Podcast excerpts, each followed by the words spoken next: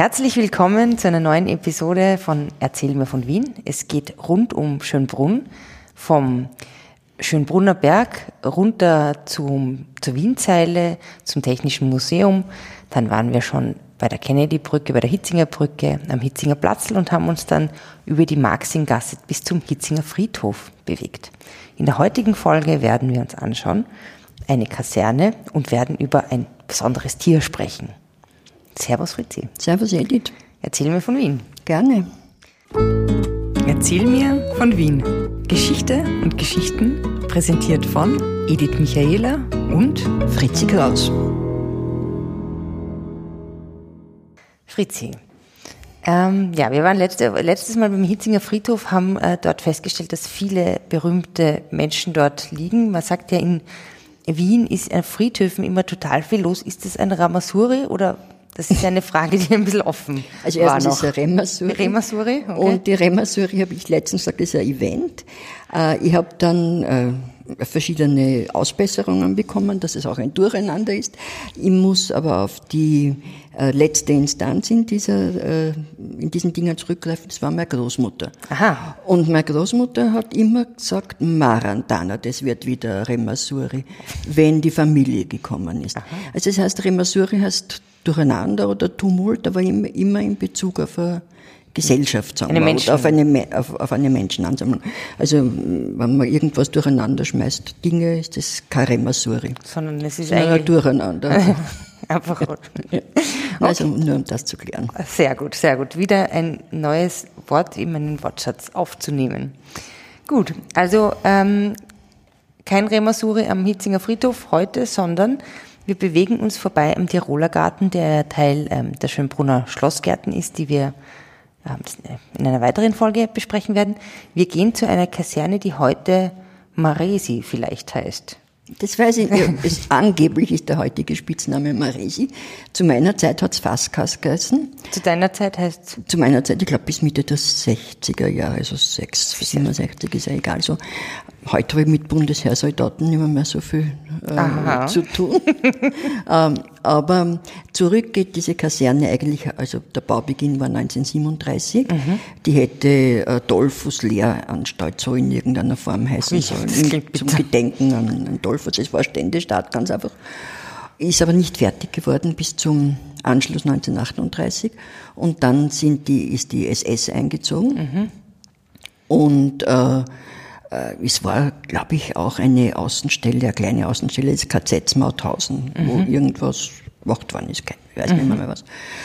Äh, dann ist es von dem, nach dem Krieg ist es von den Briten, äh, sind die Briten eingezogen. britische Besatzung. Also britische Besatzung. wir haben glaube ich noch nie über die, oder haben wir schon über die Besatzung in Wien gesprochen? Zonen, ne, die das Zonen. war eine andere Geschichte. Ist eine andere. Geschichte, aber dort aber waren Hitzing waren jedenfalls die, waren die Briten. Äh, die Briten ja.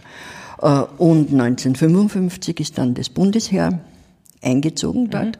Äh, Und es hat eben ganz einfach Fasangartenkaserne geheißen, weil die Straße, an der sie liegt, ist, die, ist am Fasangarten, was wieder auf die Fasanerie zurückgeht, die früher äh, dort war, weil es war ja alles ein Jagdgebiet. Und äh, eben Das habe ich mich eigentlich auch noch nie gefragt. Die Fasanerie ist dort, wo die Fasane wo Fasane gehalten werden. Ne? Und ähm, also hat's, äh, und dazu muss man noch sagen, dass die Seite, wo die Kaserne ist, Hitzing ist, eben aber über die Straße ist es Meidling. Also das ist die Grenze zwischen den Bezirken. Ja, und dann ist das Bundesheer eingezogen, hat eben Faskas geheißen und dann irgendwann ist in Faskas. Mitte der 60er Jahre eben in Maria Theresia, Maria Theresia Kaserne, muss man sagen. Sorry, Nur ganz kurz, weil du zuerst gesagt hast, die ist 1937 nicht fertiggestellt worden. Aber die, ich meine, die Gebäude waren schon existent, oder? offensichtlich war, war genug da, um, äh, um weiterzubauen. Weil waren nur die Fundamente gewesen. Ich weiß nicht, wie die Intentionen dann gewesen wären. Okay. Ja, und äh, du hast gesagt, da sind, äh, ist ein Gardebataillon drin? Ja, jetzt ist das? Gardebataillon drinnen. Äh, und Was machen äh, die so? naja, die zum Beispiel diese Woche ist der Emir von Katar, ich glaube Dienstag da gewesen, und da sind sie zur Begrüßung eben aufgestellt und äh, sind die, die, äh, ja, Die Ehrengäste empfangen. Das Die Ehrengäste empfangen müssen eine gewisse Größe haben, dürfen nicht kleiner, nicht kleiner als eine gewisse, aber auch nicht zu groß sein. Also sie müssen relativ einheitlich sein. und äh, sind eben die, die, Die, ein, präsentieren, repräsentieren in irgendeiner ja, Form. der gehört auch diese. Musikkapelle dazu, die da beim. Opernball jetzt Äh, erstaunlicherweise ja, gespielt sagen, hat. Erstaunlicherweise, ja. Ähm, aber da, das ist ja nicht nur von gleichförmigen ähm, Militaristen ähm, besetzt worden, sondern, also besetzt, bewohnt worden, sondern auch von einem, von anderen Lebewesen, habe ich gehört, diese Noch Fasan. immer, ist noch immer bewohnt, die, Fa die Fasankartenkaserne, äh, und, also die Marie-Theresia-Kaserne. Und zwar ist das eine recht interessante Sache. Äh, Im Tiergarten Schönbrunn war das in so 2014 oder was hat man angefangen, dort ein neues Giraffengehege, ein Giraffenhaus zu bauen, das im Übrigen 2017, glaube ich, eröffnet worden ist. Ist ganz modern, äh, wird, versorgt sich selbst mit Energie durch Kollektoren und so weiter. Rundherum rennt, äh, also ist eine Galerie gebaut, wo man gehen kann und die Mit der, der Giraffe auf Augenhöhe auf begegnen. Augenhöhe Ja, bitte, auf. Augenhöhe. Und ähm, da, da musste man die Giraffen natürlich aussiedeln, weil die haben ja. Ja. nicht dort sein können. Und die sind in die Kaserne, in die Versank, also in die Marie-Theresia-Kaserne Super. äh, gekommen. Dann hat es aber drei ältere Herrschaften unter den Giraffen gegeben, besonders den Kimbur, das ist der älteste Bulde. Und den, dem und den anderen beiden, glaube ich auch, wollte man nicht mehr zumuten, dass sie wieder zurück äh, und da sind dann junge Giraffen kommen ins neue Giraffenhaus. Und der äh, Kimbur beschließt halt seine Tage beim Bundesheer, wird nur Soldat oder keine Ahnung. Das heißt, er lebt immer noch da? Der lebt, also zumindest hat er im Jänner hat er noch da. Ich glaube, er lebt. Ich bin ziemlich sicher, dass er jetzt auch noch lebt. Das ist sehr cool. Ja, ähm, wir haben ja schon bei unserem Spaziergang über den Graben über einen Elefanten gesprochen.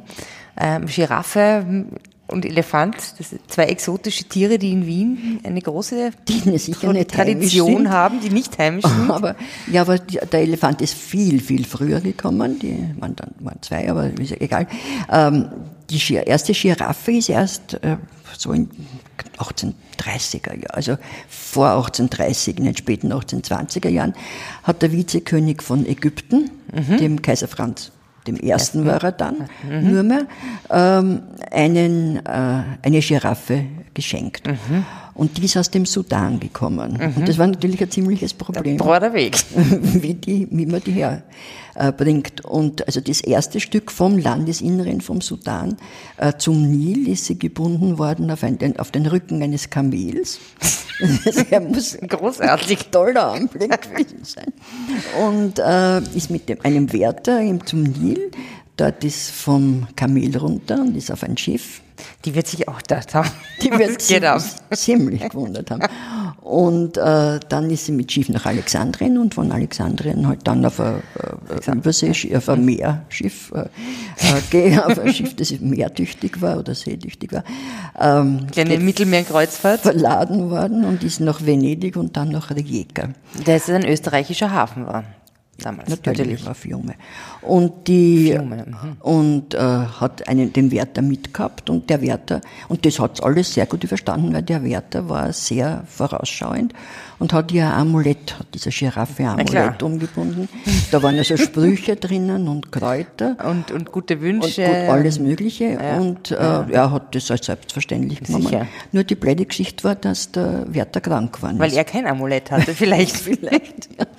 Und äh, der musste also zurückbleiben und man hat dann die Giraffe in Rijeka ausgeschifft und hat äh, die hat ihr und dann ist über Land weitergegangen und mit damit Nämlich gegangen, oder? gegangen und damit sie das besser äh, übersteht, hat man ihr Schnürschuhe angezogen, vier Schnürschuhe angezogen und ist mit ihr dann Kleine Richtung. Norden, ja, Richtung Norden und, im, und so äh, slowenische Grenze hat es aber nicht mehr, mehr können und dann hat man es auf einen Wagen verladen und da hat dann werden sich die Leute auch gewundert haben an der Wagen, wo oben die Giraffe rausgeschaut hat, weil so hoch haben sie es nicht bauen können. Ja, stell dir mal vor, du hast nie von einer Giraffe gehört. Noch nie und, von- und und dann, zieht, und dann zieht so eine Giraffe vorbei. Die müssen sich auch was gedacht haben, die Die Leute. werden sich gedacht haben, die hat Unmengen von Halswirbel. Weißt du eigentlich, wie viel Halswirbel eine Giraffe hat? Pff, Nein. Das war mal eine Million, ja, genauso viel wie ein Mensch. Wirklich? Echt? Ja, nur sind die ein bisschen etwas größer. Etwas größer. Okay, das war eine kleine äh, ex- zoologische Exkurs. Exkursion. Und ähm, Dann ist diese Giraffe nach Wien gekommen. Da hat man in Schönbrunn eine Giraffenloge gebaut.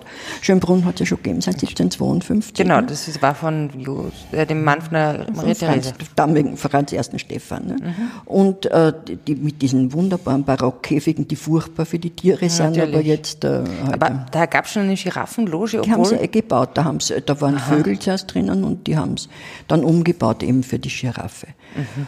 Und es ist in Wiener Giraffenfieber ausgebrochen. Wie kann man sich das vorstellen? Das kann man sich vorstellen, dass erstens einmal ein wahnsinniger Ansturm auf äh, Schönbrunn war. Da haben sie, glaube ich, mit, mit, dem, mit Soldaten ausrücken müssen, dass das. Aber die kurze Frage war, ähm, Schönbrunn, der Tiergarten schon zugänglich immer für ja, offensichtlich, Menschen? Mhm. offensichtlich. Also es ist eigentlich heute so wie an einem schönen Frühlingssonntag oder Samstag, wenn auch wenn 100 Millionen ja. Menschen da hinein, zu, hinein zu den mussten die Sol mussten Soldaten mhm. mussten für Ruhe sagen in der Stadt also es ist sagen, äh, äh, Giraffenmusik ist komponiert worden Giraffentheaterstücke sind ähm, geschrieben worden die gar nicht die, übrigens im Leopoldstädter Theater aufgeführt Aha. worden die haben aber nicht so einen tollen äh, Anklang gefunden weil die haben sich lustig gemacht über das Giraffenfieber äh, das vorher in Paris ausgebrochen ah, in Paris ist. Also offensichtlich war das so eine Giraffe war total in. War total in. Und dann in Wien ist, das, ist der gleiche äh, Hype. Hype ausgebrochen. Also da haben die Leute sich selber erkannt. Das ist eine tolle Marketinggeschichte ja. eigentlich auch. Ja. Und also dann hat es Giraffenbälle gegeben, wo man sich alles äh, als gefleckt